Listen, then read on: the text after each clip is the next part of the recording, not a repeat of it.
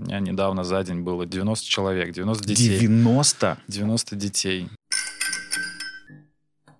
Был один критерий. Я не хотел сидеть в офисе, не хотел работать за компьютером. Ну, по сути, сейчас... Сидишь 14 часов в офисе за 14, компьютером. да. Вор, убийца, негодяй и так далее. Сделал ее ребенка инвалидом.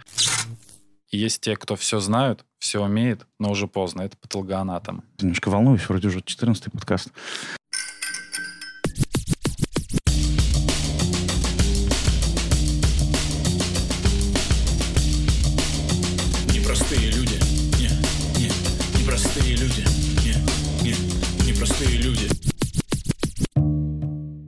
Друзья, привет. Это подкаст «Непростые люди». Меня зовут Александр Яковцев, и у меня сегодня в гостях Александр Степанов, врач-травматолог. Привет, Саша. Здравствуй. Спасибо, что пришел. Я вообще гостей обычно прошу представиться. Можешь представиться, кто ты? А, Меня зовут Александр Степанов. Я врач, травматолог-ортопед. Наверное, так все просто. Когда вообще стоит идти в травмпункт? Очень хороший. Я, я сейчас тебе расскажу, наверное, предысторию, потому что я, например, всегда по умолчанию отправляю всех, там, не знаю, там, девушку или кого-то, там, болит нога или что-то, и говорю, ну, сходи, сходи, проверь, потому что мало ли что. И бывали разные случаи, то есть, э, и периодически был перелом. Просто она ходила, мучилась, типа вот, а сходив, ну, разобралась. Но при этом я понимаю, что это может просто быть и загон вообще вот, что ты расскажешь этом? А, Наверное, начать стоит с того, что травмпункт от слова травма, а, и в травмпункт надо идти, если есть травма. Травматологи занимаются травмами конечностей, а, ранами и укусами клещей, животных диких. Ну, то есть, если просто укусил клещ и отвалился, это не надо идти к травматологу, это уже другие врачи, инфекционисты, например. А если он еще болтается, или вы попытались снять, и у вас не получилось, там торчит голова, то идти к травматологу надо. Вот ты сказал клещи. Блин, это, наверное, одна из моих фобий. Мне вроде не кусали клещи, но про них столько всяких ужасов рассказывают. Сейчас как раз сезон. Э, Вообще в Москве есть клещи? Они вообще везде есть? Есть, есть в Москве клещи. Надо ли их бояться и от этого не ходить на природу? Или это какая-то вот такая... Они там не заразные? Или вот как вообще сделать так, чтобы не всегда мне не перестать бояться клещей, например? А, Или их надо бояться? Клещей стоит бояться, наверное, по двум причинам. Это боррелиоз и энцефалит. А, С энцефалитом все немного попроще. В Москве его точно не регистрировалось последние несколько лет. Но есть прививки от клещевого энцефалита. То есть профилактика лучше, чем лечение.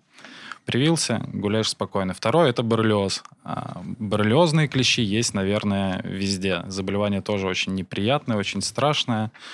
Если заранее его заметить, я просто сам переболел боррелиозом. Это получилось очень странно и очень необычно. А расскажи вообще, что это такое? Да, а, у меня было много работы, я работал, и тут наступил май, и думаю, все, у меня два выходных, поеду на дачу. Поехал на дачу, потрясающе провел время, вернулся домой, лежу, смотрю телевизор, смотрю пятно на ноге, думаю, ну, пятно и пятно, пройдет там. Расчесал, может, аллергия, может, еще что. А, проходит неделя, дама говорит, что-то не проходит твое пятно, сходи к ты врачу. Ну, а мы, доктора, как всегда, сапожники без сапог. Ой, да ладно, что я с этим пятном пойду? Такие же, как и все, на самом деле. Вот, проходит вторая неделя, пятно начинает расти, третья неделя, а, и а, пятно становится уже специфичным для клещевого боррелиоза. А, Пятно А Пятно типа, ну, как, как оно синяк? сначала красненькое такое просто, Мгм. а потом разрастается и становится как мишень. То есть красное, потом обруч здоровой ткани и опять обруч красный. Как, мгм. как мишень в тире. Мгм. Вот, я понял, что уже дело неладное. А, написал подруге инфекционисту, она мне отправила там сдавать анализы. Сдал, а потом потрясающие 28 дней антибиотиков внутривенно. Ну, зато как новый. Но если запустить э, боррелиоз, то довольно-таки печальные последствия. Там инвалидности, деформации суставов, э, нарушение сознания с психикой. В общем, все очень страшно. А боррелиоз от клещей или он разный Боррелиоз от, от клещевой, да. Мгм. А от него есть прививки? От боррелиоза прививок нету, но он Мгм. развивается достаточно долго. Чтобы запустить до такой степени, это надо, наверное, годами не лечить. А, ну, то есть, короче, клещей надо действительно бояться. Вот, Это фобия оправданная. Бояться их не надо, их Мгм. надо остерегаться и э, внимательно относиться к своему здоровью, а не так, как это делал я. Вот. Мгм. И лучшее лечение – это профилактика. Мгм. Они не должны влиять на наш уровень жизни. Пусть они нас боятся, а не мы. Как ты думаешь, стоит ли учиться первой помощи вот в наше время? И, э, или это такая история, которая фиг знает, пригодится или нет, потому что помощь можно как-то неправильно оказать, и вроде сейчас там скорая всегда приедет. Вот что ты об этом думаешь? Что Да, ли? первой помощи обязательно надо учиться, но надо дифференцировать, да, и она так и называется доврачебная помощь. То есть а, основные задачи человека, который оказался с кем-то, кто оказался в беде, это, грубо говоря, сохранить человека в живых до приезда скорой. А, Кучу раз был свидетелем. а, Есть у меня истории. Отвлечемся на историю, да? Конечно, супер. Всегда, пожалуйста, рассказывай Да. историю, это самое интересное. Были с друзьями э, в Иваново на панк-концерте. Пошли в туалет. Видим, какая-то толпа что-то.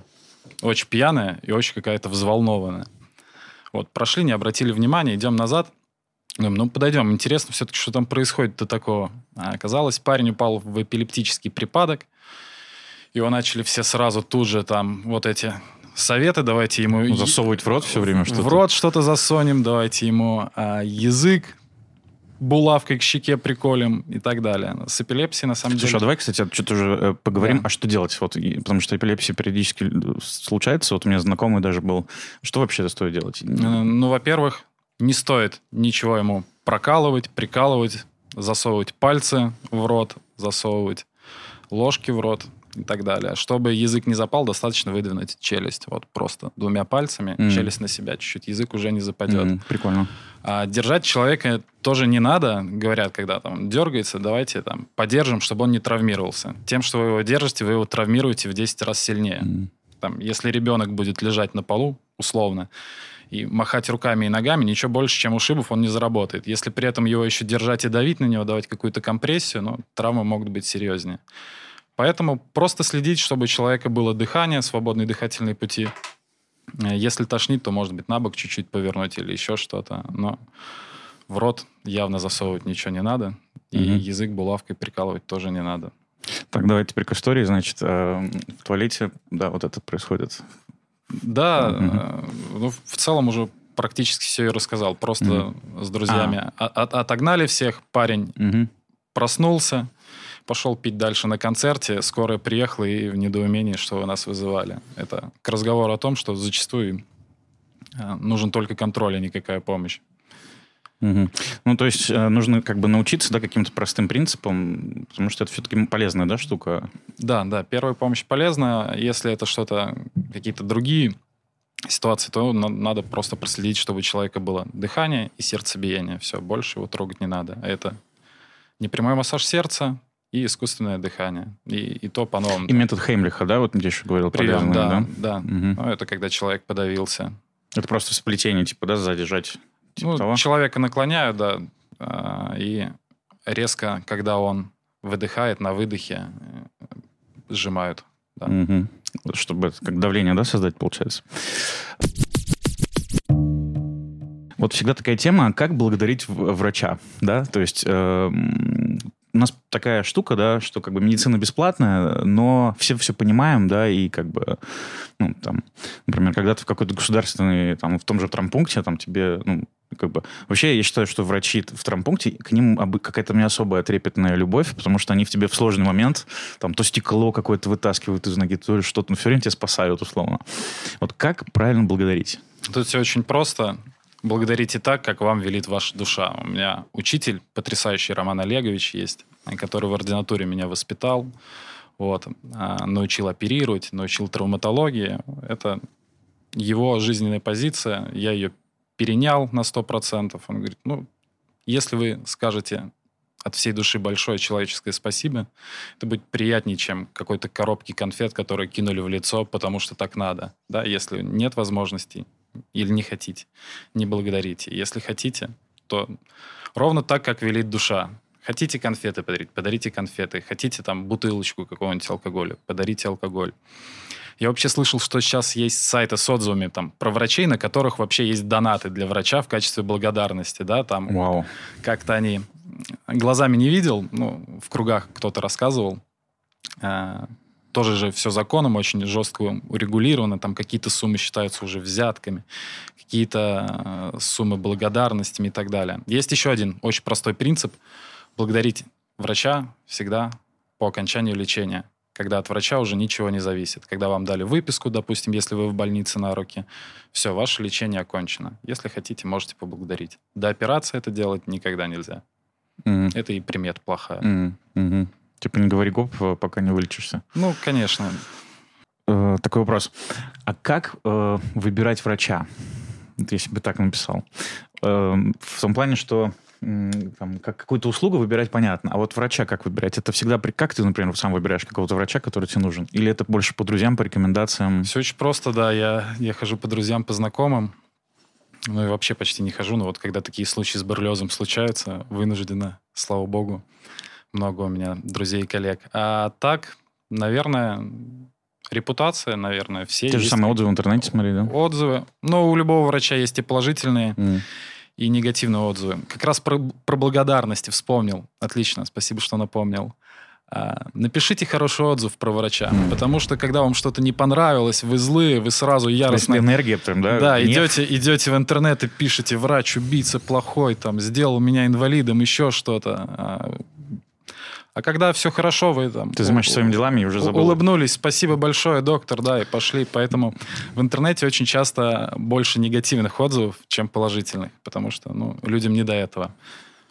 Слушай, да, как бы действительно получается классное спасибо. Я тоже сейчас понял, что надо оставлять. Да. Мгм. Это как сейчас новая валюта получается. Как в Яндекс Такси. Непростые люди. Медицина, наверное, это такой сложный путь, просто пипец. Ты 6 лет учишься, потом у тебя это э, ординатура, Мгм. вот, и как бы это все сопровождается ночными дежурствами какими-то, да, то есть, по сути, почти армия, ну, я вот так вот сравниваю. То есть, да, там, подай, принеси, сделай очень часто. То есть, помимо того, что, конечно же, это вот как, обрастаешь мастерством, но путь очень тяжелый, как бы, прям И унизительный. Унизительный. Унизительный. А это специально, кстати, сделано, или это так само собой А, складывается? само собой складывается. Я, наверное, скажу, почему унизительный. Не в плане того, что обучение унизительное, а в плане, когда у тебя начинаются какие-то клинические базы в университете, когда ты уже выезжаешь по больницам. Вот, вы приходите в больницу, где у вас должны быть занятия, вы приходите в гардероб, сдаете вещи, и тебе говорят, а у студентов не принимаем. То есть у всех вещи принимают, а ты ходишь с авоськами, со сменкой, с курткой где-то куда-то потом в какую-то кладовку вам закинут эти вещи. Вот, и почти на всех клинических базах было к студентам такое отношение. Есть даже картинка, она мне очень нравится, мемчик. А, Там уровень градации важности в операционной. Первое место хирург, второе место анестезиолог, третье место ассистент, четвертое место там, медицинская сестра, пятое место санитарка, Стул. шестое место мусорное ведро а, и седьмое студент-практикант. Вот это тоже это тоже очень хорошо описывает э, состояние. А на Западе не так? М, Хороший вопрос. Не знаю. Не знаю. Я немного читал. Я знаю, что у нас, которая ординатура два года, допустим, в Испании это резидентура, она длится 4 года, и тебе за нее уже платят какие-то деньги. То есть, э, ну, я смотрел про травматологию, там около 700 евро, по-моему, в месяц тебе платят. И там классно, что это все-таки как-то более нормировано. То есть в своей ординатуре ты максимально заинтересован, чтобы провести там побольше времени, побольше попробовать руками что-то сделать. А, Ну, то есть если ты у врачей на виду, тебе больше доверяют, они знают, что ты можешь, что ты не можешь. Какие-то, может быть, сначала этапы операции дают, да, там доступ или зашить рану, с чего все начинают хирурги, а потом уже как-то и полноценно. Вот, поэтому ты заинтересован больше времени проводить в своей ординатуре. Там нет, там все строго. Я пришел в 8, ушел в 16. Если у тебя дежурство, то оно начинается с 16, она заканчивается в 8 утра, и ты идешь домой. Ты не остаешься на весь день дальше. Как это сейчас не только там с ординаторами, студентами, врачи у нас в государственных больницах дежурят сутки, могут всю ночь там весь день сначала плановые операции делать, ночью экстренные, поспать, дай бог, часик где-то на корточках, и с утра опять пойти делать какие-то плановые операции и пойти домой, дай бог, часов там в 6-7 вечера. Как будто это какая-то нездоровая норма, да, вот такая сложилась, э, и все мы по умолчанию все приняли как общество, не знаю, люди. Ну, к сожалению, да. К сожалению. Потому что э, очень тяжело в Москве, в крупных городах очень тяжело устраиваться именно в стационары. Да, в места, где делают операции, в места, где хороший поток пациентов. А это самое, ну, классное, да, получается? Там интересно работать? А, да. Да, интересно. Вообще есть тоже такая присказка, что а, хирурги, а хирурги это не просто хирурги, есть и гинекологи, хирурги, и травматологи, хирурги. Многие люди не знают, что эти специальности тоже оперируют. И лор-врачи оперируют. А, почти, почти каждая профессия медицинская имеет... Есть свой хирург, условно, да? Есть, да, свое имеет хирургическое ответвление. Вот. И есть присказка, что хирургом становятся, очень долго идут к операционному столу, чтобы потом понять, что он не нужен и надо от него уходить. Вообще, на самом деле... В плане, что операция это крайняя, да, и можно без нее обойтись, типа? Или... Нет, в плане того, что ты очень... Всю жизнь ты хочешь оперировать, ты идешь к этому, начинаешь оперировать и понимаешь, да, в целом зачем это все? Посижу в поликлинике на приеме, mm. спокойствие, никаких проблем, никаких ночных дежурств, э, жена счастлива, дети папу видят, все рады. Uh, вот я как раз к этому и веду, что это такой путь, и uh, такая вот картинка у меня рисуется, это вот там 45 лет, красный Порш двухместный, да, и едет врач. То есть как вот юристы, как и врачи, да, как будто бы вот вверх карьеры. Ты очень долго мучаешься, нарабатываешь, а потом типа супер успех приходит. Ну, Но это кажется какой-то идеальной историей. А вот как на самом деле? Это может быть в Израиле так. Юристы и врачи только ездят а, на дорогих машинах. В России так было, наверное, в 90-е, в 2000-е, mm. а, в начало когда было много э, способов стороннего легального заработка для врачей. Сейчас это все а, перекрыли, сейчас полностью белые зарплаты. А, да по большому счету сейчас а, и благодарности это не бывает почти. Очень редко удивляешься. Угу. Вот. А так нет, зарплата, наверное, не сказать, что она мизерная, но и на Порше ты не будешь ездить. Может быть, если где-то в регионах сейчас послушают, меня скажут, там, а что, ну, ничего ну, себе. так, не твоя зарплата, а вот средняя. Сколько вообще сейчас врач получает? Э, просто чтобы понимание какое-то было. Или все по-разному очень? Все очень по-разному, зависит от специальности, от ее дефицитности. Могу сказать, что, наверное, самое простое это после шести лет, когда ты заканчиваешь университет, ты становишься терапевтом. Сейчас на фоне этих ковидов, реорганизаций, идет же программа «Моя поликлиника», терапевты получают достаточно неплохо.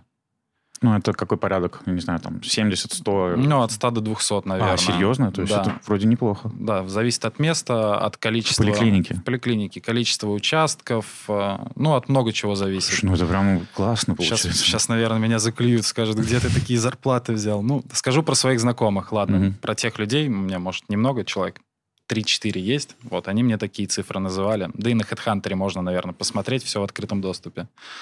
Ну, вот. это звучит достойно. То есть можно жить спокойно, ну, как бы даже что-то кого-то скапливать. Да, да. А, но парадоксально, что проучившись в ординатуре еще два года именно на травматолога и устроившись в поликлинику, ты будешь получать меньше этих денег. Mm. То есть у тебя специализация уже.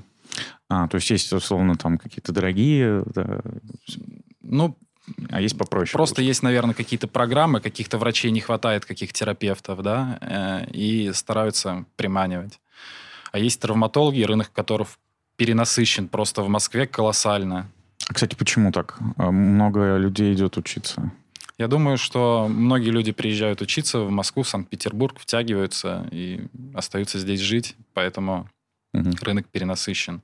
Даже ближайшие города Подмосковья я в свое время искал работу, я там и в Тверь звонил, и в Клин, и в Можайск, э, чуть ли не до Калуги. Вот, но в Калуге вакансия была, но слишком уж далеко. Почти все врачи совмещают какую-то работу в госучреждении э, и в частных. Вот я просто по, своей, по своим врачам знаю, вот в поликлинике там кому-то ходишь, они тебе говорят, слушай, приходи ко мне, потому что мы тут этого не делаем, но я работаю вот типа там, и там, и вот это там делаем. Там, или анализ какой-то, или что-то еще.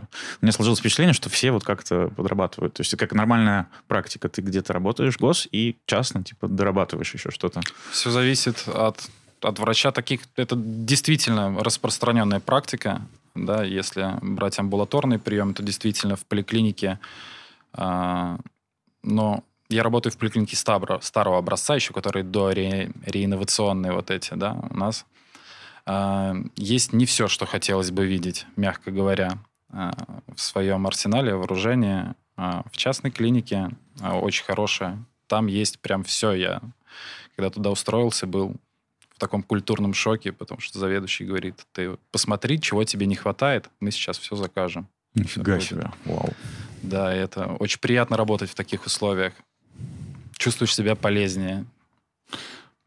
Да, слушай, прям мне это вот душа радуется, э, когда ну, так бывает, оказывается. Потому что даже вот я вижу сейчас поликлиники, я пока, правда, не был в новых, но я видел только их снаружи. Ну, кажется, выглядит прям вау. Новые поликлиники потрясающие, действительно. Я не был, но э, там заведующие, еще доктора ездили туда на открытие поликлиники, они говорят, это просто уровень частных действительно клиник, хороший ремонт. Другой вопрос, насколько всего этого хватит, но пока просто космос, да. И оборудование хорошее закупили, там все классно.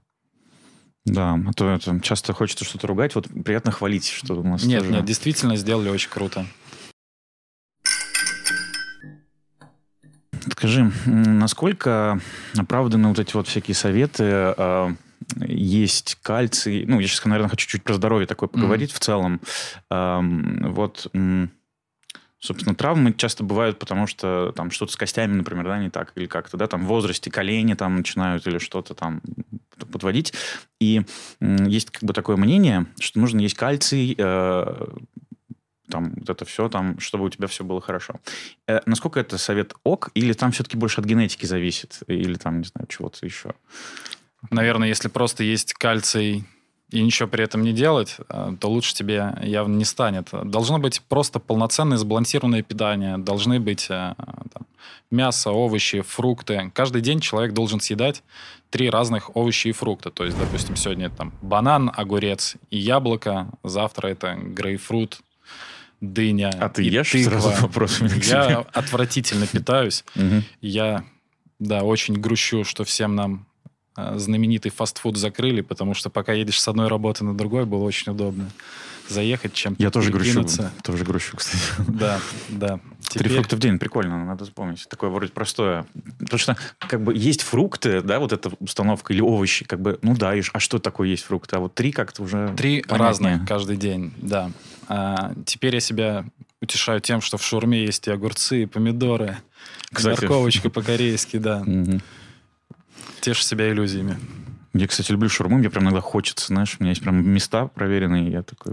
Да, шаурма. А, Я в Питере карту знаю шаурмячную за счет того, что мы учились как раз-таки по всему городу, базы были раскиданы. Стыдно признаться, но родился я в Москве, но Москву знаю отвратительно плохо. А вот Питер за счет того, что по всему городу мы ездили везде разные учебные места посещали, а, я узнал гораздо лучше, чем Москву. И, соответственно, оттуда и шаверменная карта в перерыве. Там, с парнями выбежали, о, ларек Мгм. увидел. Есть, кстати, приложение, где ша- шаверма. Да, оно у меня есть. Мгм. Да, у меня тоже. Приятно с профессионалом общаться. Слушай, кстати, э, давай про Питер тогда, раз мы заговорили. Э, Я просто для себя коллекционирую места разные. Вот можешь какие-нибудь пару мест рассказать прикольные и неочевидные, куда стоит скататься? Прикольных и неочевидных, э, наверное, нету у меня мест. Меня потрясающе завораживает просто Исаакиевский собор. Я готов на него стоять и смотреть длительное время. Я просто в восторге от него. Он такой какой-то массивный, брутальный, завораживает. А, и там же рядом мой любимый бар есть. Какой? А, От группы ЛВТ, если знаешь, все твои друзья. А, У них есть еще и другие заведения в Москве, широкое на широкую, по-моему, тоже их заведение. Мгм. Вот. Но изначально ребята музыканты. Кстати, солист этой группы тоже врач. Мгм. А, ой, У меня еще было забавно, я когда узнал, что в Offspring э, ребята, они... в- э, А, и они биологи. Короче, вот этот панк группа Offspring, вот это старички, они все к док- докторской степени, оказывается, есть. Да. есть Это было забавно. Для этого я не знал. Мы, по-моему, ушли от темы здоровья еще. Да, давай. Сегодня я, э, знаешь, обычно я пытаюсь что-то структурировано, а сегодня давай расслабимся и Просто будем... поток нескачаемой Да. информации. Да, поток информации. Давай вернемся к здоровью. Значит, э, то есть три фрукта в день, класс. А, Мы говорим о глобальном здоровье или о травматологическом здоровье? Ну, давай и в целом, что называется, да, просто у меня тут как бы вопросы м, связаны с какими-то такими вещами, но мы можем и в целом, да. То есть э, э, еще, наверное, давай сейчас тебе договорю, а ты сам подумаешь, Давай. как ответить.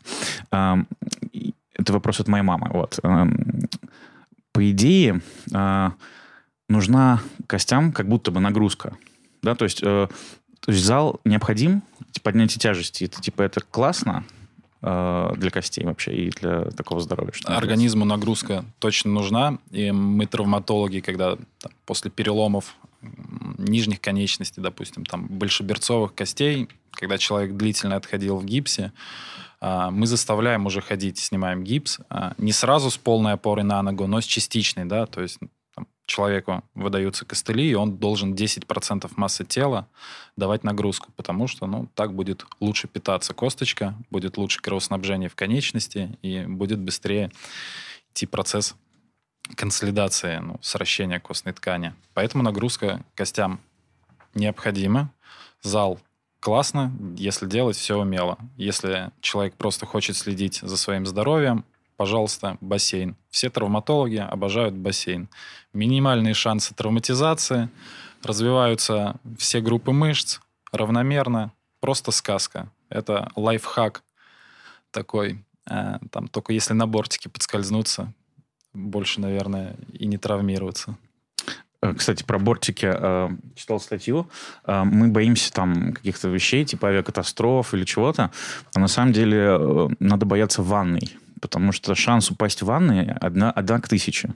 Но если мы подумаем, то в бане бываем каждый день, иногда два раза в день. Да. И получается, что мы за какой-то период точно подскользнемся. Очень большой вероятностью. Есть у меня и на этот счет история. Э, товарищ, э, очень крупный по своим антропометрическим данным, принимал ванну, подскользнулся и разбил просто каменную столешницу своим лбом. Везли его в больницу, зашили. А я ездил в гости заходил к нему швы снимать. Он мне как показал этот кусок просто каменной столешницы, отколотый своим лбом. Думаю, ну, десантник, что тут сказать. Mm.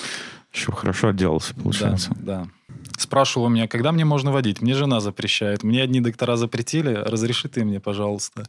Угу. Искали компромиссы с его супругой. Про чудеса э, хочется поговорить. Вот как раз ты говоришь там заживление и прочую нагрузку давать. У меня история такая вот с йогом. Я тебе писал о ней. Угу. Сейчас повторю просто для всех. А, значит, э, я, правда, не знаю там, что именно он сломал, какую кость. Ну, в общем, наступил, шел мой э, инструктор по йоге по улице, наступил на люк, или там дырка была какая-то, в общем, провалился туда и ногу сломал в двух местах. Как я понимаю, это что-то связанное с ну, как это вот где... Лодыжки? Типа того, да, вот что-то с лодыжкой. А, ему поставили гипс и сказали там два месяца типа восстановления. Там, или сколько-то, ну, по-моему. Вот. А он такой непоседливый, э, и он типа снял себе гипс и начал ходить, и там через две недели уже ездил на велике, поднимался по лестницам, там, а перелом вроде как сложный был. Вот. И я эту историю воспринимаю как чудо, потому что он такой, знаешь, весь там правильный, он там ест э, только сырую еду, знаешь, там сыроед. И как будто бы есть такое ощущение, что, знаешь, когда человек правильно правильно питается, у него магическим образом как-то лучше все заживляется и прочее. Насколько это вообще бывает? Или это просто повезло, и он, ну, что так вот он снял, и у него все обошлось? Слушай, ну, на самом деле тяжело судить а, об этой истории, потому что такие вводные данные немного, да, давай, немного не про, размытые. Не про конкретную да. историю, а вообще вот про бывают ли чудеса? Или чудеса, чудеса, наверное, бывают. А если не бывают, то верить в них необходимо. Так, попроще. Вот. А касаемо Касаемо травматологии, а, сроки ношения и мобилизации гипса, а, они всегда взяты примерно средние, но максимальные по среднему. С запасом, есть, да, типа? Да, да, они всегда взяты с запасом, потому что есть там разные люди, разное строение костей, да, а, разный возраст банально, и берется с запасом. Поэтому, если для молодого, здорового там организма достаточно четырех недель гипса, да, то, может быть, э, для бабушки, пенсионерки с порозом костным каким-нибудь э, и восьми недель будет мало. Да? Но а, плюс еще э, процесс восстановления костной ткани, он довольно-таки долгий, он занимает полностью реорганизация костной ткани, там, до двух лет, если я не ошибаюсь. А, но это не значит, что два года у нас там сломана нога, и нет, или значит, да, это, это значит это. То есть она типа остается еще, а, да? Да нет, а, то есть плотность она свою приобрела уже костную, но процессы до конца там все не завершились. Вот, и есть стадии мягкой костной мозоли, есть стадия твердой костной мозоли. Это, в общем, все очень сложно и неинтересно, но глобально а, сроки иммобилизации сделаны для того, чтобы а, товарищ Йог потом еще с велосипеда не упал, и мы не лечили рефрактуру, так называемую. Это повторный перелом. Лечатся они отвратительно. Иногда образуют ложные суставы. Ну, это появляется движение в тех местах, где их не должно быть. Mm. Вот. И до сих пор это очень актуальная и большая проблема. Лечение ложных суставов. Мир еще систематически их учить, лечить, наверное, не научился. Всегда большие. Тяжело, это муторно и неприятно. Поэтому, если вам доктор сказал, походите три недели в гипсе или четыре, то лучше походить четыре недели в гипсе. Но можно немного, наверное, а, ну, по крайней мере, я так делаю. Я, я всегда с запасом а, говорю поносить гипс, но последнее время там, допустим, неделю или две я разрешаю снять на ночь, поспать без гипса его, да, или там принимать ванночки какие-нибудь с морской солью, начинать разрабатывать движение, потому что... Ты когда-нибудь носил гипс? А, да. Ты помнишь это отвратительное чувство, когда ты снимаешь гипс, и ты в этом суставе вообще не можешь пошевелить? А, у меня просто вот как раз история, знаешь, а, была... Я в баскетбол играл, угу. и э, в какой-то момент я обнаружил, что у меня не сгибается палец. Я не знал, что это такое, думаю, ну, может, устал, что делать. Походил день, на следующий день думаю, не, надо все-таки сходить. А, я сейчас, правда, чуть отвлекусь от темы, ничего? Так. Да, да. Э, или ты там что-то договоришь? Да нет, я Нормально? в целом уже все вроде. А, просто я как раз, мой следующий вопрос был вот про эту историю. Я уже что-то заговорил. В общем, я приезжаю в травмпункт, а там какая-то такая дедушка, вот дедушка, бабушка там, типа, почти, там, мне показалось, 80-летняя. И она мне говорит следующие слова. Я говорю, вот. Она говорит, ну все, так и будет. Когда вчера произошло, ну все, надо было вчера и приходить. Теперь все, ну вот так и будет ну ладно, съезди там вот в эту больницу. Это мне там выписывает направление. Я приезжаю в эту больницу, там врач, я на панике, слушай, я еду, мне все, теперь так и будет. Блин, ну нормально же все было, что... А, приезжаю, и там мне поставили гипс как раз. То есть там объединили два пальца и как бы сюда. Вот. А, я еще диджейл в этот момент, я был такой диджей гипс. Поэтому, наверное... А, история следующая. Я все начал переживать, потому что мне вот этот врач сказала, что у меня так и останется навсегда. А тот мне сказал, да нет, должно срастись. Вот. А я стал напрягать всех и поднял э, по знакомым, там, нашел какого-то суперврача, который сложную операцию моей подруге делал. Попал к нему на прием, а он вот сидит в кабинете в таком темном. Там еще, знаешь, на первом этаже снимали какой-то фильм, как будто бы. И я вот как бы шел к нему через съемочную площадку, и как будто бы продолжился фильм у него в кабинете. История была такая. Он смотрит на мой гипс. Говорит, понятно, ну хорошо тебе сделали. И разбивает его. Э, достает из э, ящика такую пластинку, изгибает ее э, и на два пластыря мне прилепляет. Говорит, вот так будешь ходить. Очумелые ручки мы тоже иногда так делаем, из шприцов что-то. И я офигел, то есть у меня не было опыта с гипсом, что называется, долгого, поэтому я не очень знаю, как он там чешется или нет, вот только вот лангетку носил. Ну, в любом случае, после того, как ты его снял, наверное, сразу не смог палец сгибать. Да, точно, точно. Да, вот, так с любым суставом. Поэтому а, заранее там я разрешаю своим пациентам снимать на ночь и разрабатывать, мы двух зайцев убиваем. С одной стороны, мы и перестраховались, с другой стороны, человек снимает гипс, и он уже полноценно может шевелить рукой. Вот. А касаемо, касаемо истории с приемом у врача супер-пупер и э, поездки в больницы с гипсом. Тут все очень просто. Поток пациентов в городских травмпунктах, поликлиниках, больницах, он колоссальный если так с каждым изгаляться, там что-то мастерить своими руками, ты не уйдешь оттуда вообще. У тебя очереди будут до первого этажа э, с третьего начинаясь. Да? Поэтому там все на потоке. Быстренько гипс сделали, все, отправили следующий. У меня недавно за день было 90 человек, 90 детей. 90? 90 детей, да. За 14 часов приема с 8 утра до 10 вечера. Слушай, Яндекс э, такси запрещает водителям работать больше какого-то нормы. Как врачи могут работать 14 ну, часов? У травматолога нету записи, это же острая ситуация. Ну вот, а, а что мне делать? Мне выходить в коридор и говорить, ты недостаточно травмированный? Нет, все, нет, просто, ну, из материала заказчика, так сказать.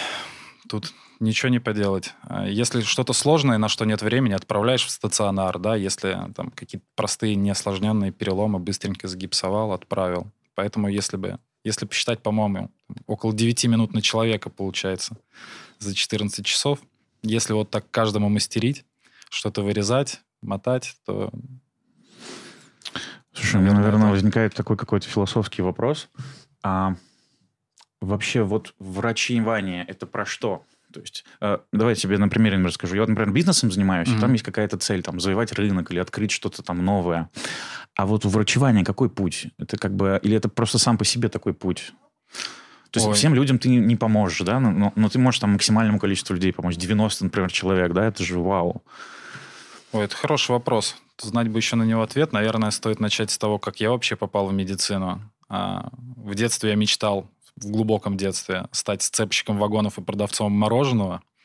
Да, я думал, что можно есть мороженое сколько угодно, если ты его продаешь.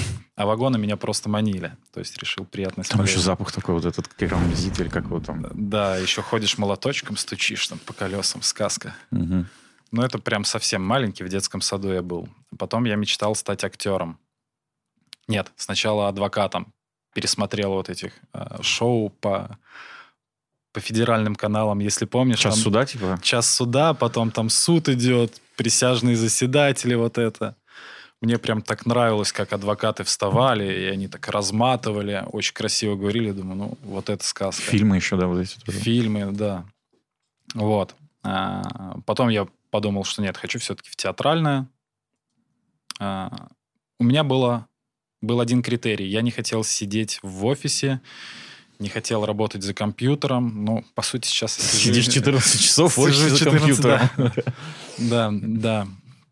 Вот. И, в общем, с этими мыслями, э, тоже, наверное, вдохновившись сериалом «Клиника». Кстати, из всех сериалов, э, не знаю, сейчас тоже их очень много снимают, но «Клиника» очень... Трушный, да? Да, да. А, И вот эта фраза в начале, в самой первой серии, что проучившись 8 лет, получив тонну неоплаченных счетов, я понял одно, что я ничего не знаю. Потому что теория — это теория, а практика — это практика. Есть тоже такая пословица, врачебная шутка, что есть три категории врачей. Одни все знают, но ничего не умеют. Это терапевты. Другие все умеют, но ничего не знают. Это хирурги. И есть те, кто все знают, все умеет, но уже поздно. Это патологоанатомы. М. Вот Мгм. такая немного черненькая, но, но шутка. Вот, и с этими мыслями в целом пошел я в медицинский. На первом курсе сразу понял, что хочу стать травматологом. А как ты понял? А, тоже присказка есть. А, я такой чисто сосед, который, да, выходит на лестничную площадку и какую-нибудь глупую пословицу говорит. А, травматологи – это мужчины, которые не наигрались в детстве конструктор. Если посмотреть травматологические наборы на операцию, это что-то между а, вот этими, наверное, конструкторами, которые, помнишь, мне от брата достался по наследству.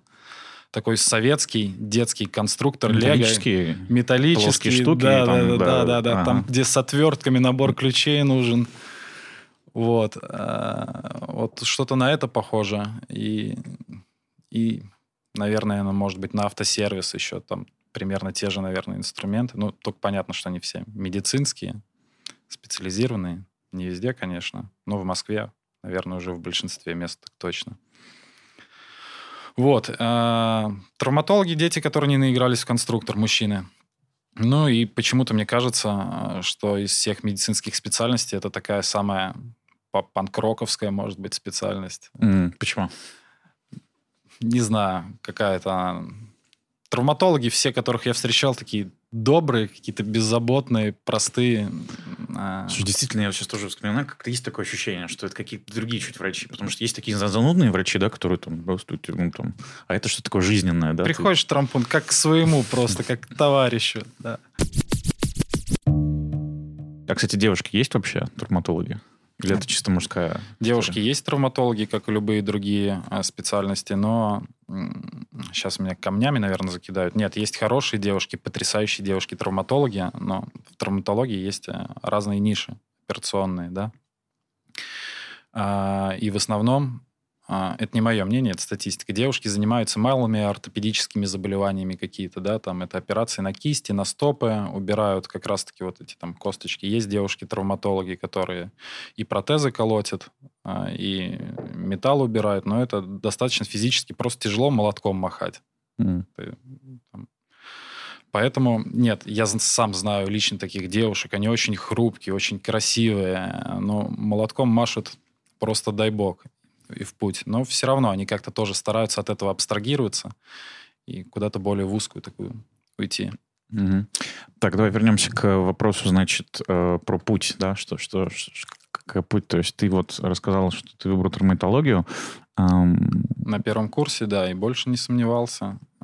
все, отучился в Питере 6 лет. Причем за экзамен по травматологии, по-моему, мне тройку хотели поставить. А, я там дополнительных вопросов каких-то набрал, на четверочку сдал. И был очень этому счастлив. Вот. Потом поступил в Москву в ординатуру. Отучился в потрясающем месте. Просто очень благодарен коллективу врачей. А, То есть я рассказывал, как в университете к нам относились, да, где куртки не брали. Тут первый день приходишь в ординаторскую, а, для тебя, ну, страшно, неизведанность тоже какая-то. Ты все-таки был студентом, по сути, школьником каким-то, да? Тут уже какая первая такая ответственность, да, а большая? тут ты уже прям в больнице. Ты не в учебном заведении, ты в больнице. Ты зашел в ординаторскую.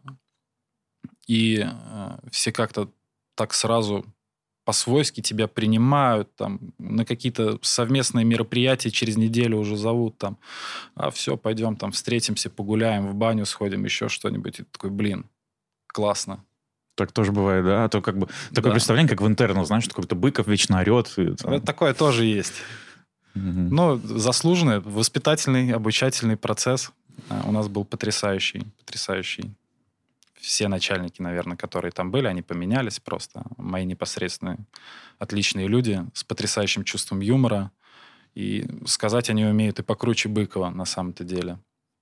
Вот. А, что еще про путь хотел добавить? Да, путь, армия и так далее. С третьего курса я работал в онкологической больнице в Питере.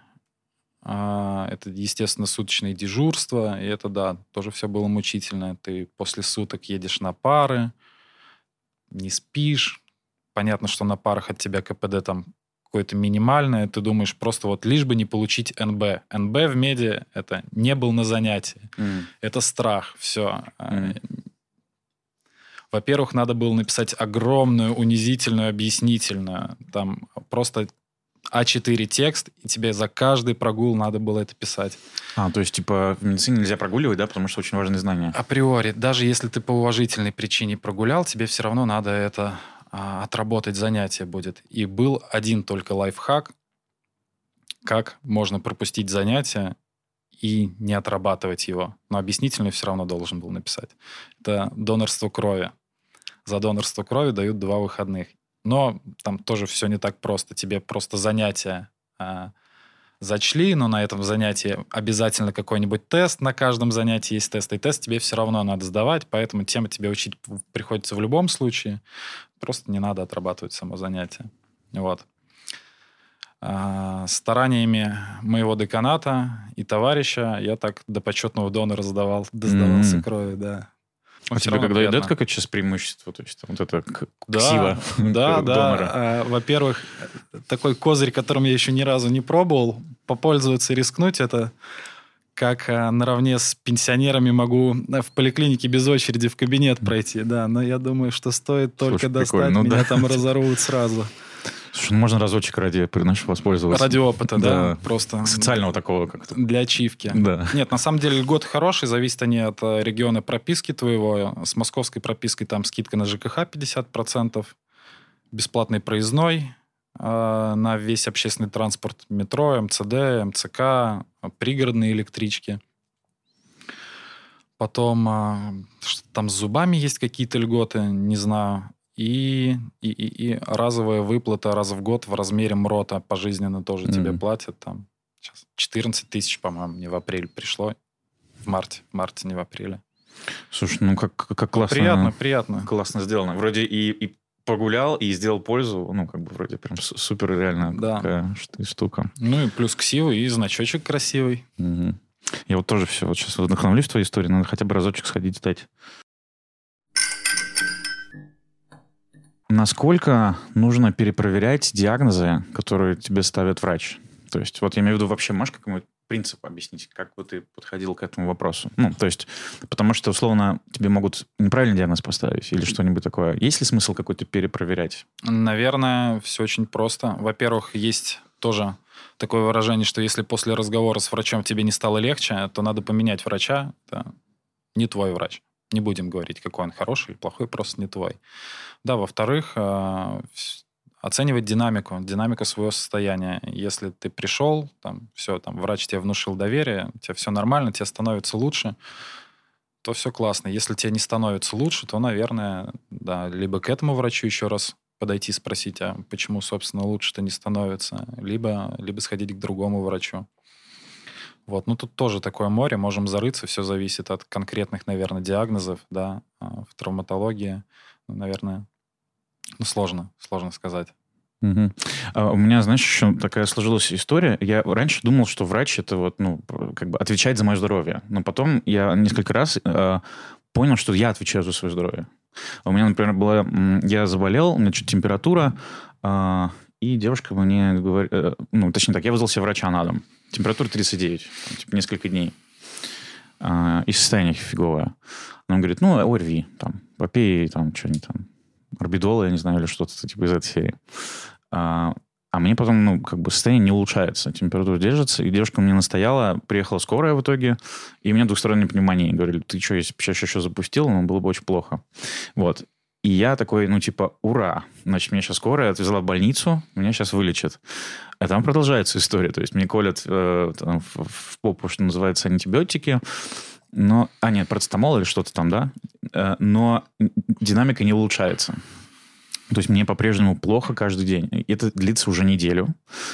И я в какой-то момент просто прихожу, короче, знаешь, так, так ковыляя в ординаторскую, стучу и говорю, доктор, мне кажется, мне не помогает эта история, мне лучше не становится. Такая, а, да?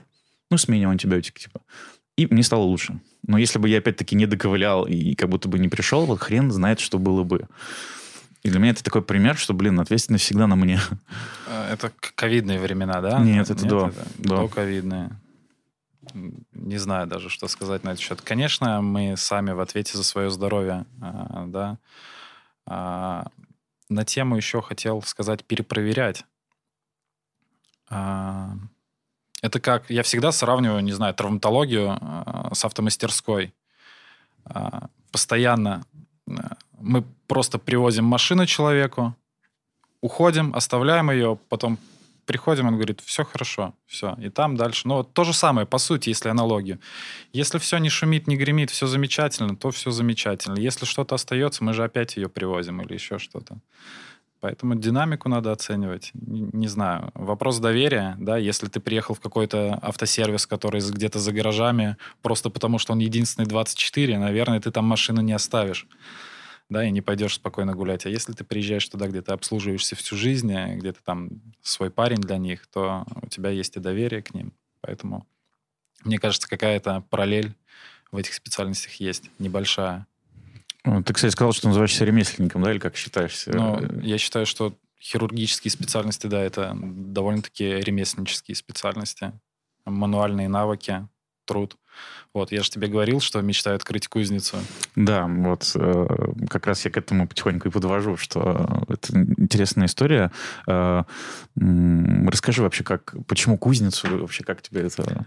По Discovery была передача потрясающая. Там э, парни, мужчины делали оружие из игр. То есть... Э, типа они... из World of Warcraft какого-нибудь? Да, они там из Warhammer а делали какую-то цепную меч-пилу, еще что-то. И всегда я смотрел на это круто. Там, кстати, был русский парень, э, который занимался именно металлом. Как сейчас помню Илья, он такой с длинным... Я почему-то себе представляю фартук какой-то, знаешь, накачанный чувак. Нет, он очень сухой, он меньше меня, наверное. Гораздо. Я, конечно, не показатель крупности, скорее мелкости. Вот. Но он прям такой очень сухой, поджарый парень, который постоянно, да, в фартуке с какими-то щипцами около этой печи, около горна раскаляет металл, потом его, э, не знаю, мне кажется, это сильно успокаивает. Вообще очень а, очень много нервничаешь а, из-за работы, а, вот, где по 90 детей бывает за день. Это, это, конечно, мой рекорд, он просто недавно был, поэтому я рассказал про него. Конечно, бывает там и 20 детей за день придет. Вот, но все равно это дети от нуля до 18 лет. Это слезы, это страх, это... Это еще психолог ты, получается, да, Это по недо- недоверие, ты все это, да, ты все это через себя отсорбируешь, и все равно какой-то у тебя стресс накапливается, хочется как-то его а, выплеснуть. Сейчас вот а, хочу ружье себе купить, стрелять по тарелочкам. Вот, у меня лицензия уже заканчивается, а ружье я так еще и не купил. Поэтому, а, мне кажется, кузница это тоже такой вариант медитации, как хобби, работа с металлом. А и- ты уже пробовал? Ну, как ты, как, насколько ты продвинулся? я продвинулся ровно настолько, что пересмотрел весь YouTube на тему кузнец, металла и так далее и тому подобное. Нет, попробовать не попробовал. Нашел крутой мастер-класс в Москве, где-то в центре. Но пока нет времени на это. Ну и на самом деле там не дешево, по-моему. Пять занятий около 30 тысяч. Мгм. Вот. а Пока есть статьи расходов поважнее, чем кузница. Ну, как только, так сразу. Не, я точно попробую. А, Мне кажется, это очень медитативно. А, И аналогии с травматологией, опять-таки, есть. Классно, что из всех врачебных специальностей, наверное, травматология такая самая наглядная. То есть к тебе пришел человек, у него там, условно какая-то деформация конечности, неважно, связано это там с возрастными изменениями, с артрозом, да, или связано это с переломом, ты его прооперировал, на следующий день он условно уже там, если это протез, то ходит на своей ноге через день после операции, да, и ты видишь, как человек расцветает. Очень приятно смотреть. Также и с металлом. Ты берешь какой-то брусок, просто металлический, кочергу, мучаешься весь день, и на выходе получаешь какой-нибудь замечательный нож, э, которым пользуешься.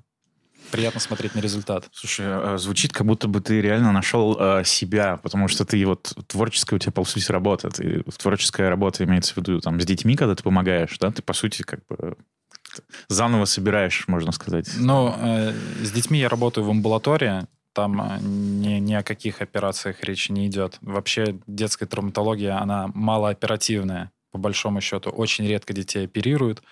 В каких-то исключительных случаях связано это с тем, что у них кости растут. А если оперируют, то ставят спицы, чтобы э, не блокировать рост костный. Вот. Взрослая травматология, она по- поинтереснее. Со взрослыми я тоже работаю. Вот. А, Просто не знаю, почему на примере детей сказал, на примере того, Мгм. что много слез, а, и ты отсорбируешь это все равно на себя в любом случае. Хотя бывают такие потрясающие дети. Девочка притворялась спящей, когда я зашивал бровь, а, и если там все боятся этих уколов анестетиков, которые почти не чувствуют, я ей сказал, закрой просто глазки, ты ничего не почувствуешь.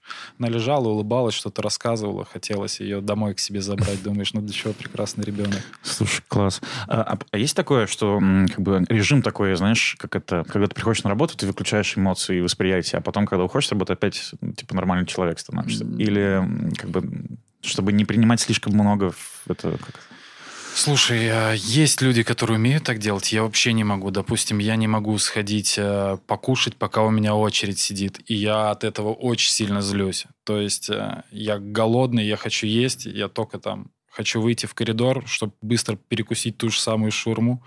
Смотрю, там четыре человека идет. Да ё-моё. И, ну, я не могу, пока там кто-то сидит у меня под дверью, пойти покушать. Вот. А, Слушай, Поэтому ну, это звучит очень круто. это меня злит. А, это но злит. Как, как будто бы хочется, чтобы все равно ты защищал себя, потому что иначе, да, то есть как это, вот эта доброта, которая, ну, Да, мне постоянно сестры говорят, идите вы покушайте, типа, легче станет, и работа лучше пойдет. Пять минут подождут, подождут, ничего страшного. Я вот просто ненавижу сам очереди, ненавижу ждать кого-то, когда кто-то опаздывает, ненавижу, когда меня ждут. Наверное, это все идет от этого. Ну, а но, с другой стороны, блин, как же круто это звучит, ну вот, потому что мы часто привыкли, что есть тоже такой стереотип, да, там, что ой, ждите, ждите, я занят, вот, а оказывается, можно и по-другому. Есть люди, которые не идут кушать, пока ты сидишь. Разное бывает, да. Непростые люди. Что я еще обязательно должен у тебя спросить, а я еще не спросил? Мгм. Хороший вопрос. Я могу рассказать, что меня очень раздражает. Давай. А, Два слова меня раздражают. Первое, когда приходят на прием и говорят, доктор, у нас тут опухоль или опухлость. Э, Я думаю, боже, зачем вы наговариваете на себя лишнего? После травмы возникает отек. Опухоль – это онкология. Не надо себе придумывать лишнего. И, а, ну, касаемо травматологии, это тоже, когда приходят и говорят, что а, у нас тут вывих. Вывихом обычно называют все, и ушибы, и растяжения, и так далее. Хотя на самом деле вывих — это страшные ситуации, которые ни с чем не спутаешь. А, Это, если взять сустав, да, Мгм. то когда он там в бок, вот это вывих.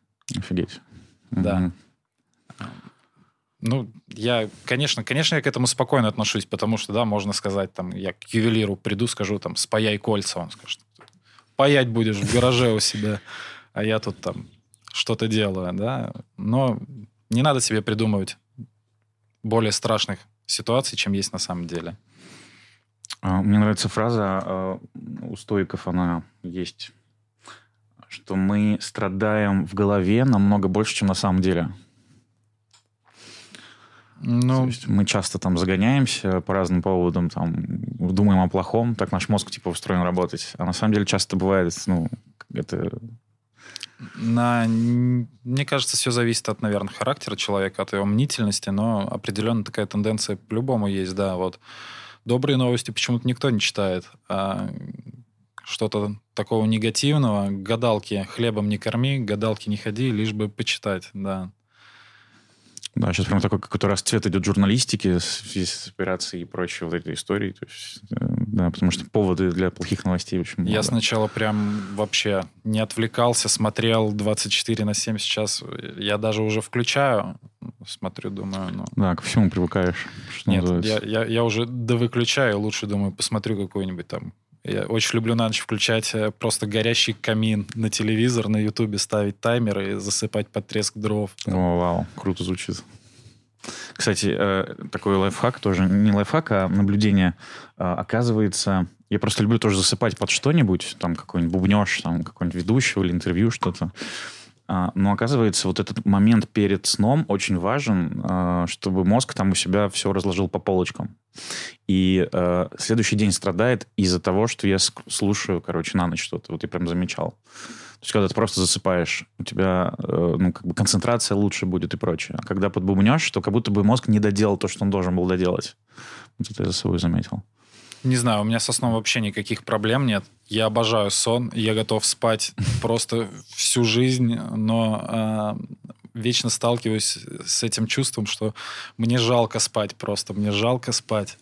Потому что жизнь такая прекрасная, да, и тратить ее да, на сон, типа... конечно, конечно. А, но когда жил в общежитии, прям а, могли какие-то...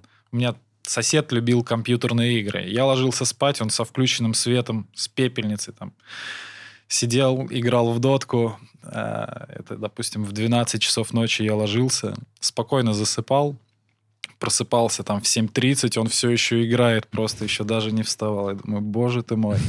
Как позже оказалось, были девочки, которые жили под нами и съехали из, ну, в другой блок, чтобы не слышать, как горит мой сосед, когда проигрывает.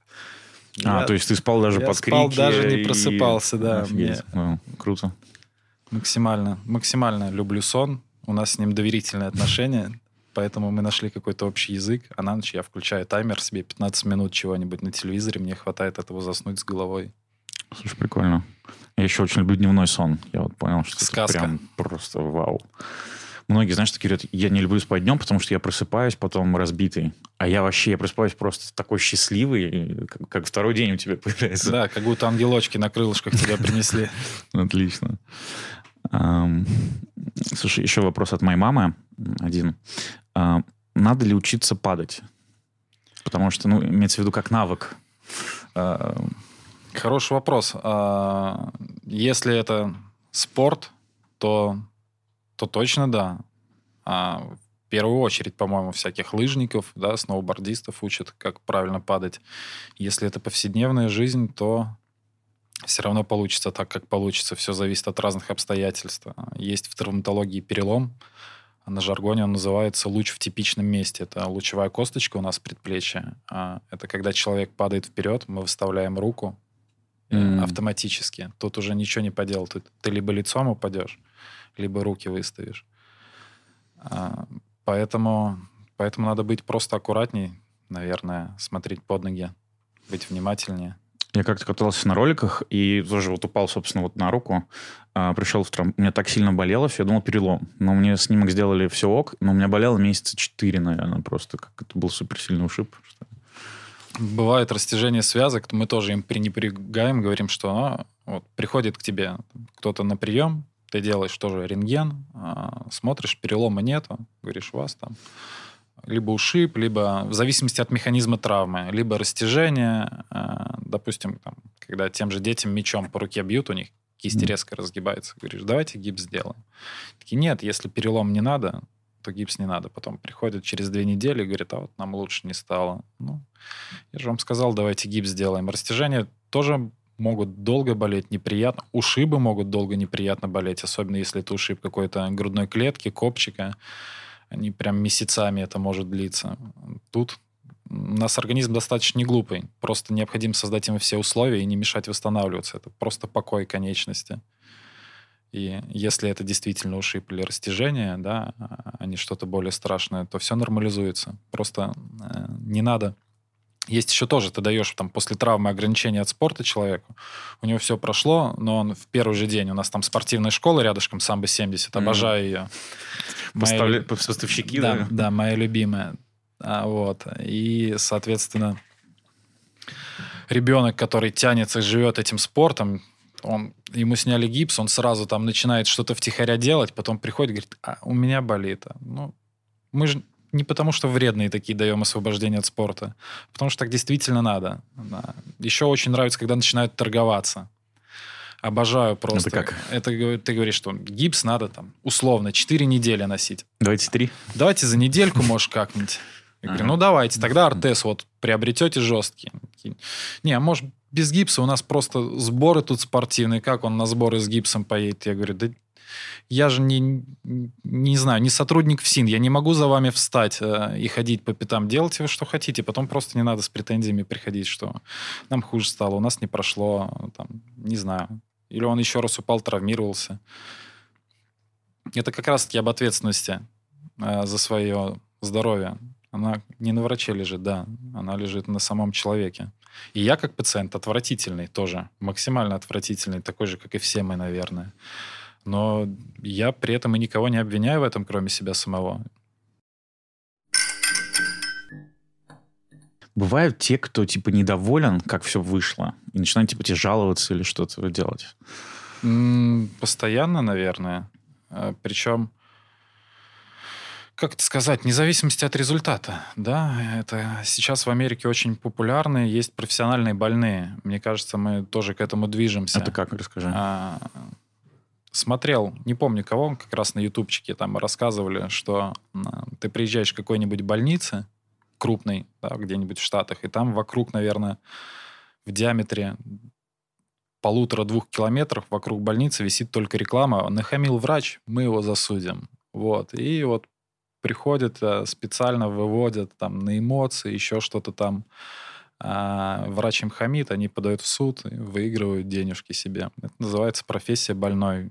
В Москве это точно уже появлялось, я слышал о таких случаях. Вот, ну, кто во что гораст, как говорится.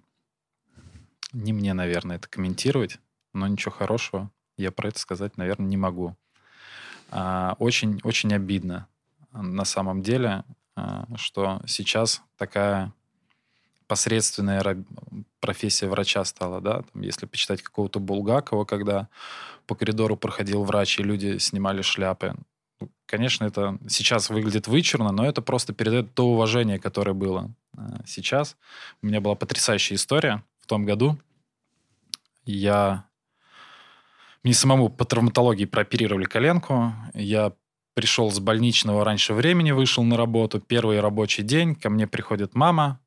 Ну, я все равно где-то месяц просидел на больничном. Мама с ребенком приходит, начинает кричать, что я вор, убийца, негодяй и так далее, сделал ее ребенка инвалидом, еще что-то, еще что-то. Говорит, что мы у вас были неделю назад, а, вы нам неправильный диагноз поставили. Говорю, боже мой, я месяц на больничном был, что вы от меня хотите? Выйдите, пожалуйста, из кабинета. У нас с вами не получится разговор. Нет, все равно там какие-то жалобы, не жалобы. Ну, и даже если жалоба не обоснованная, тебе все равно надо оправдываться. Это ворует твое время, и это обидно. Просто обидно, что такое отношение. Да, слушай, это, наверное, вам соседнюю дверку. Нет, вот рядышком, ага. Надо переклеить. У меня это осталось тоже атоме висит.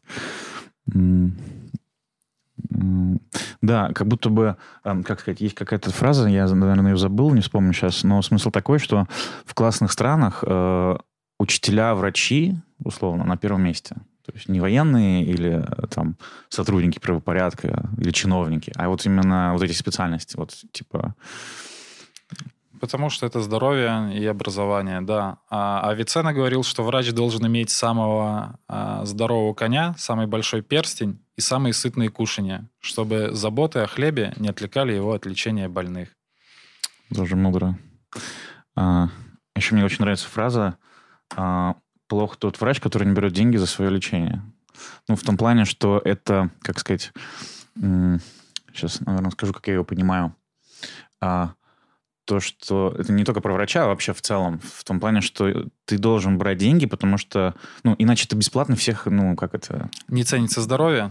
Не вылечишь, то есть, типа, и не ценится. И вот у, меня есть, у меня есть знакомая, а, она тоже доктор, и у нее ее какие-то недалекие, близкие родственники, ну, там, не мама, папа, а там, условно, двоюродная сестра, а, получила травму, вот, я ее пристроил тоже там к хорошим врачам и так далее. И а, эта сестра у моей знакомой спрашивает, а как поблагодарить, сколько дать? Я говорю, ну, так же, как тебе ответил. Как душе угодно. Она мне пишет, вот, сама знакомая, а, что так нет, я ей уже сказала, что типа там какую-то сумму назвала. Я говорю, так зачем ты так делаешь? Она такая, пусть, пусть, надо ценить свое здоровье, иначе не будет ценности от проделанной операции. Не знаю, может быть, в этом какая-то доля правды есть. Э, но, наверное, Горбатова могила исправит. Э, тут либо ты ценишь свое здоровье, либо нет, и никакие деньги, э, наверное, не помогут тебе начать его ценить. Я всех спрашиваю, какое ты животное? Какое я животное? У меня есть э, два ответа на этот вопрос. Первое — это собака сутула.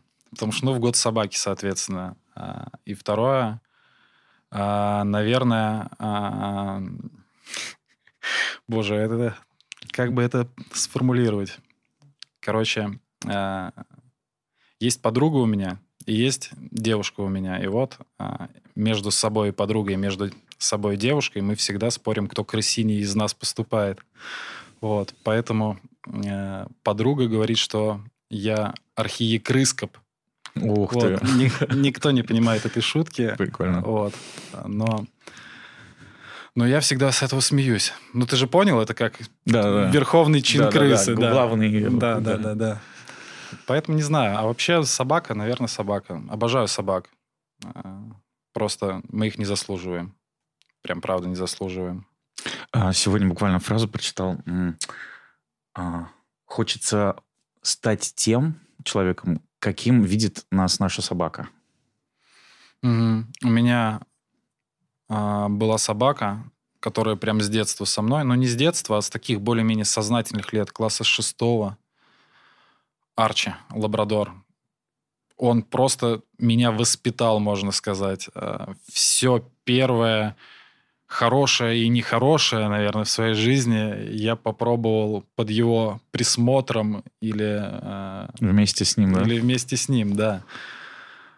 Просто потрясающий. К сожалению, два года назад он умер. Я рыдал месяц. Месяц я рыдал. Я очень сентиментальный человек. Причем нетипичная сентиментальность. А сейчас я тебе вопрос задам. Давай. Ты смотрел «Титаник»? Да. Какой момент в этом фильме для тебя самый грустный? Ну, наверное, концовка, когда он э, это, уходит под лед, ну, в смысле, воду. Сам корабль. Не Леонардо Ди Каприо. Нет, Ди Каприо. Ди Каприо. Для меня самый грустный момент в этом фильме, если ты помнишь, когда музыканты стоят на улице и играют, Да, и тут точно. они все прощаются, уходят, один остается играть, и все жертвуют своими спасательными шлюпками и возвращаются к нему и играют просто до последнего. Там уже стулья мимо них летят. Слушай, они да, вот играют. это действительно самый-то мощный момент. Я, Я, думаю, вот это забыл. братство у них просто меня разрывает с этого момента, а на Ди Каприо всегда было как-то параллельно. Думаю, блин, Слушай, вот ты сейчас сказал, я прям почувствовал, да, вот это, наверное, самое такое, вот Мгм. как бы какое-то чувство сильное вызывает, да. Вот.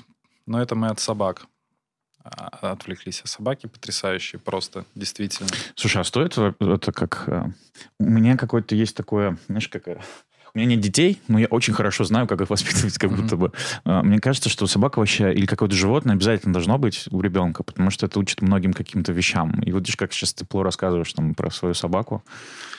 Ну, мы собаку выпрашивали с братом, он у меня на 7 лет старше, очень долго, очень. И то обманом ее заполучили, маме сказали, что это будет там какая-то маленькая баллоночка, вот, а вырос 35-килограммовый лабрадор.